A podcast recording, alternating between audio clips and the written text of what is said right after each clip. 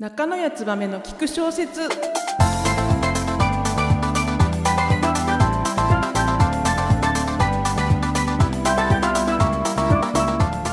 こんにちは。起業家インタビュアー中野谷燕です。この番組は中野谷燕が書いた小説を自ら朗読し解説するという、えー小説を聞いて楽しむ番組です。しばしの間をお付き合いください。それでは第1回スタートです。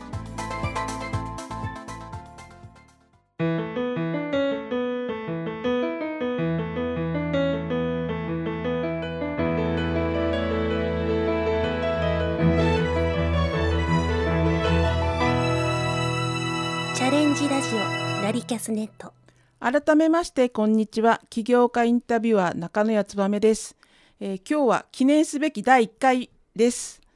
なのでまずは私がどういう人なのかということで自己紹介をしていきたいと思います。あのラジオのこととですね、まあ、小説を書くので小説を書いていることを考えると中学校の頃からですね中学校の頃から小説を書き始めてでラジオの番組をなんとなく中学校の頃から一生懸命聞いてましたね。えー、とラジオは毎週土曜日になんか FM 局でベスト10番組があったんです当時。それを聞いてましたね。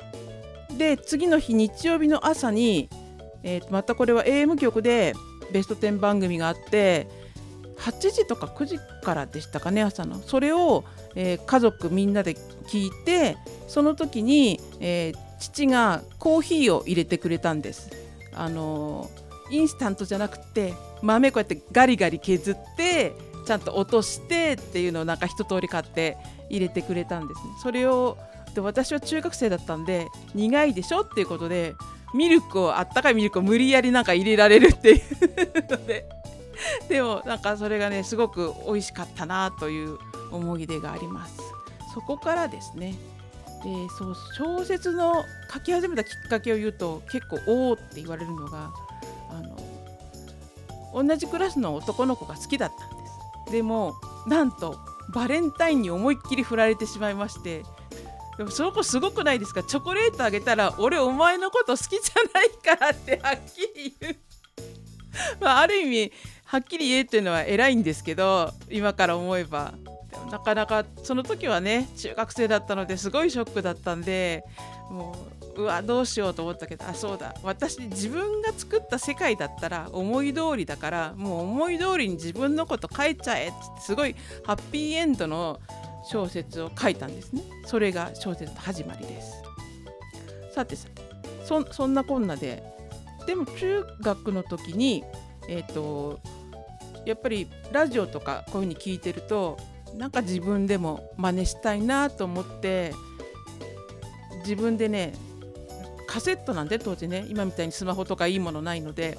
カセットに自分の声を吹き込んでなんか番組っぽくトークをするっていう。何を喋ったんだか全く覚えてないんですけどタイトルだけは覚えていてブルースカイスティって言ったんですね。それをで一応こういうカセットにして友達に聞かせたらもっとテンポよくやりなよとか言われてうんみたいにその友達とは今は疎遠になりましたでもまあそれで 2, 2回ぐらいカセット取って2人か3人ぐらいになんか聞いてもらったような覚えがあります。その後ですねやっぱり書く方があの好きだったので小説も書きましたし詩も書きましたし、えー、と歌詞ですねこの曲がつく前前提の歌詞とかと友達にいっぱい手紙書いたり自分で日記書いたり交換日記はなんかグループ3つぐらいで並行してやってましたね。でそう交換日記の思い出は4人ぐらいのグループで順番に書くんですけどなんかね私だけが一生懸命字で字とか文文字で表現しようっていうのでいっぱい書いてたんですね。他の友達は絵とか字とかと当時好きだった漫画のなんか主人公とか真似て書いたりしてと図を書いてる子もいたかな。えなんで逆に私はなんでみんなこう交換日記だから自分の気持ちを、えーと、今日授業でこういう授業あったけど面白かったとかあれだとか先生のここ気に入らなかったとかそういうのを書けばいいのになんでみんな絵で表現しようとするんだろうっていうのをちょっと思ってました。私は本当にある意味国語の教科書みたいにねあの文庫本みたいに文字っていうか文章で表現するのが当然って思ってたんですね。今から思うと。なんか面白いなと思います。そうです。でまあずっと小説書いたり、えーと、詩を書いたり好きなことを書いてでその後やっぱり一時期学校卒業してお仕事するようになると当時あのバブルが来まして結構忙しかったんですね仕事が。その分、ね、未経験でもやりますって言ったらじゃあ来週から来てねって言ってそこそこいいあのバイトの方がねいいお仕事になったんです。で書くのをやめてたんですけどうんと30代ぐらいになってからですねやっぱりふと思った時にもう一回やりたいなと思ってちょこちょこと自分で書いたりとかしてました。そうこうするうちにねなんかパソコンは普及する Windows ってあんなに Mac やってる人は裏切り者みたいに文章書いてる人は言ってたのに Windows が出てなんじゃこりゃって思ってこんなに使いやすいものがあったのかパソコンになりねで携帯電話がスマホになり今パソコンよりもすごいですね今やスマホで映画を編集して出してしまうっていう方も出てら出てくるようになりましていやすごいですね。まあ、そんな中私も思った時にあのあやっぱりもうちょっとなんかラジオでやってみたいなっていうのがちょこっとありまして10年ぐらい前ですね、えーと、コミュニケーション、F、FM というところにゲスト出演をしたことがあります。そしたらその次の年もちょっとまたラジオで喋る機会がありで56年前ですかねあの10ヶ月ですけどレギュラーパーソナリティで喋ったことがあります。でその年翌日にインターネットラジオでレギュラーのパーソナリティを何回かやりました。でそれからちょっと間があったんですけど、え、今回このようにして始めることができました。でその間あのー、やっぱり書くことと連動してるっていうのが私の原点かなと思いまして、えー、そのレギュラーの番組では自分の小説やっぱり書いて、えー、朗読してなんかこういうふうに思ったとか実はここの場所のことを書いてるんだっていう解説をしてました。で現在はですね、えーと、サイトで自分のサイト公式サイトを持っているのでそこにいろんな記事を書いたりそれからノートというサイトで小説を書いたりこっそり YouTube でラジオを公開してますそれからまあ起業家インタビュアーということでいろいろな方にインタビューをして、えー、まとめて、えーと、電子書籍にするというお仕事も始めました。ね、これからこれからなのでそのインタビューの本と、えー、このラジキャスのラジオとと自分でえー、YouTube でやってるラジオとこう3本立ててやっていきたいと思っております。なんかあまり小説もこうじゃなきゃいけないとか、ま、自分に縛りなく割と自由に書いていくのでなんか自由な気持ちはね、あの年を重ねても自由な気持ちはずっと持ち続けていきたいと思ってます。中野谷燕です。ということでこれからどうぞよろしくお願いします。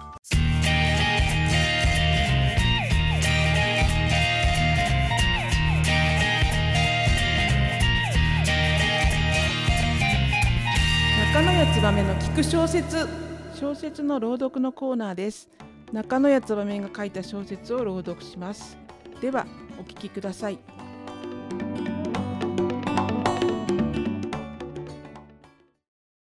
中野谷燕作おしゃれなあなた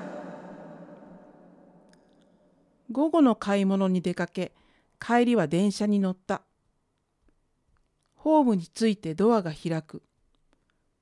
電車が降りる私と入れ違いに数人が電車に乗っていく。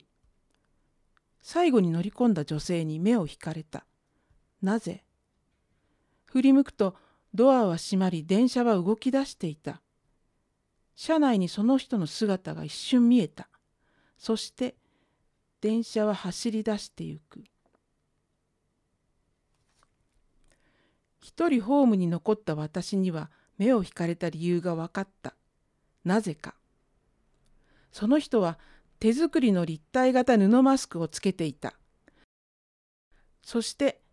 着ているシャツの半袖部分とマスクが同じ黄色に白い花の柄だったのだ。お揃い。マスクも手作りで、おそらくシャツも手作り。シャツの半袖部分は花柄で、体の部分は水色の細いストライプ。手作り感はなく、お店で売っている洋服に見えた。マスクには清潔感があった。きっと何度も洗って使っていると想像できるのにシワがない。何よりその人は自分で作ったマスクとシャツをさりげなく着こなしている。もしかしたら別の柄でマスクとシャツのお揃いがあるのかもしれない。おかえり。改札口を出ると父親が迎えに来てくれていた。グレーのポロシャツに黒いズボン、ゴム長に透明のビニール傘。私は父親の姿を見て大きな声で言った。ただいま終わり。中野屋燕作おしゃれなあなたでした。この小説についてお話をします。これあの元の小説が実はありましてノートというサイトで一千字小説で同じタイトル「おしゃれなあなた」っていう作品を書いてるんですけどもそれを今回朗読用にちょっと短くしました。あの元の1,000文字の「おしゃれなあなた」には実はおしゃれな人が2人出てくるんですね。それとお父さんを対比させるというお父さんの姿はまあまあ普通じゃないですか。ポロシャツ着てズボンで。で長靴履いて透明の傘をもしかしたら2本持ってるかもしれないし彼女のこと迎えに来てくれたのかもしれない。まあいろんな想像ができるのでそこは皆さんの読み方にお任せします。でもねお父さんもねおしゃれなんですよ。グレーのポロシャツが実は。あのある程度の年の方ってそうやって決まったものしか着ないってなんかねお父さんのことそんなにおしゃれだなとは思わないかもしれないんですけど実は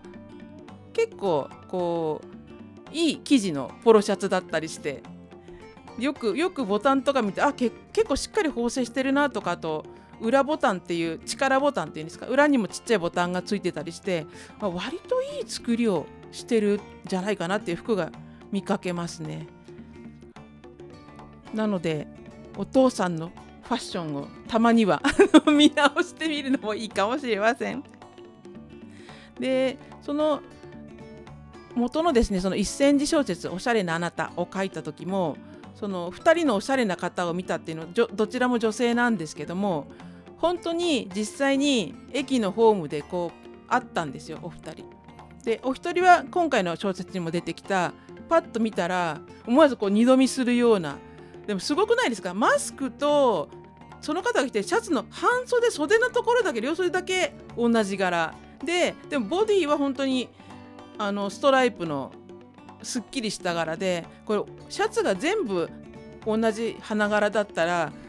濃ゆすぎると思うんですよ。くどいというか。それを半袖だけとマスクだけこれはおしゃれじゃないかと。もし友達だったら本当に一緒になんかあのね撮影していいですかって記念写真撮っていいですかと言ってなんかでツイッター上げていいですかとか言いたくなるような本当におしゃれな方で。でなんかね背も私ちょっと高くてすっきりした感じで、まあ、目元しか見えないんでねマスクなんで。すんごい美人かどうか分かりませんけどあのきちんとした綺麗な方という印象でした。でそういう方を見たんであのぜひこれは形に残さなきゃと思って小説にこっそり登場してもらいました。そういうことが結構ありますね。小説書くにしても詩とかいろんなもの書くにしても本当に日常の小さなことがきっかけで書くようになったりします。このスタジオがある、えーと、本厚木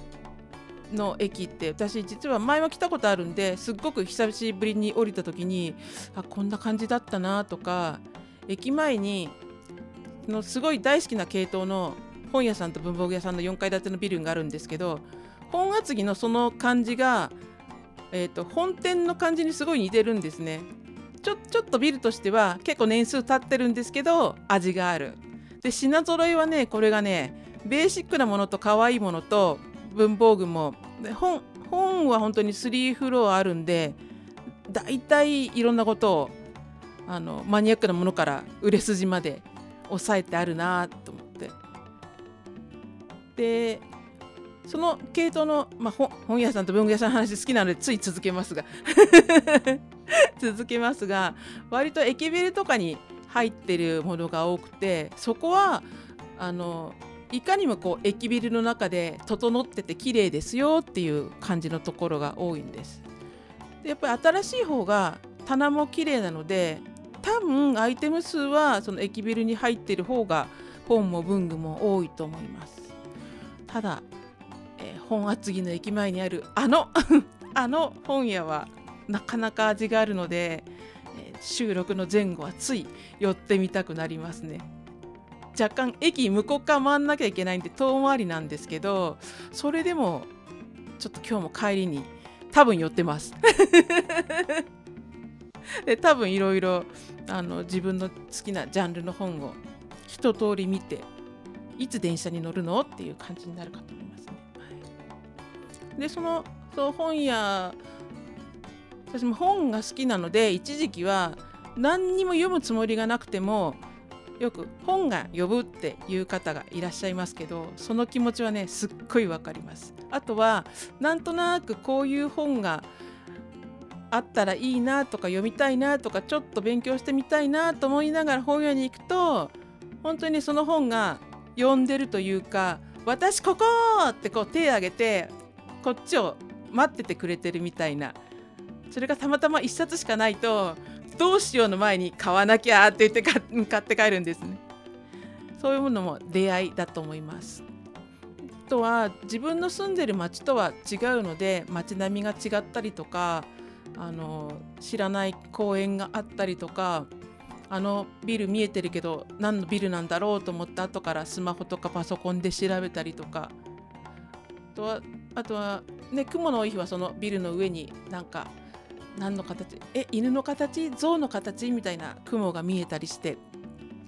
いろいろ見えてきますね。そういうのもどう見えたかは例えば小説の主人公だったらどう見たかからきっかけでまた新しい物語が生まれてきます。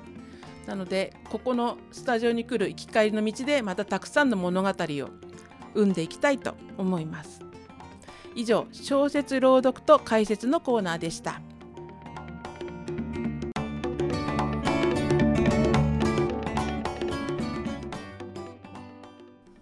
はいエンディングです。第1回いかがでしたでしょうか、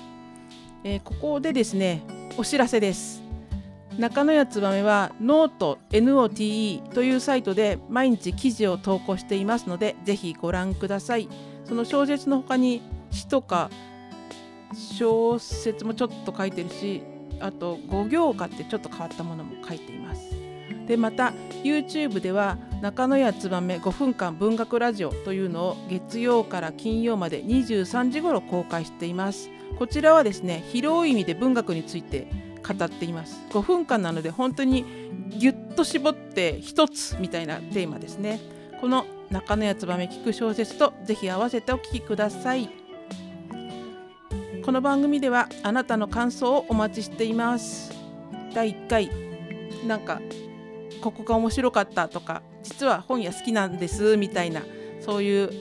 ね、一行でもいいのでぜひぜひ何かお寄せください。また、えー、こんな小説読みたいんだけど書ける？みたいなリクエストもね よかったらお寄せください、えー、メールアドレスはですね中野やつばめ2018アットマーク gmail.com までです。nakano。yatsuba.me 数字で2018アットマーク gmail.com です。どうぞよろしくお願いします。えー、中野やつばめはこれからもね聞く小説をお届けしていきます。今日も聞いていただいてありがとうございます。ではまた次回。バイバイ。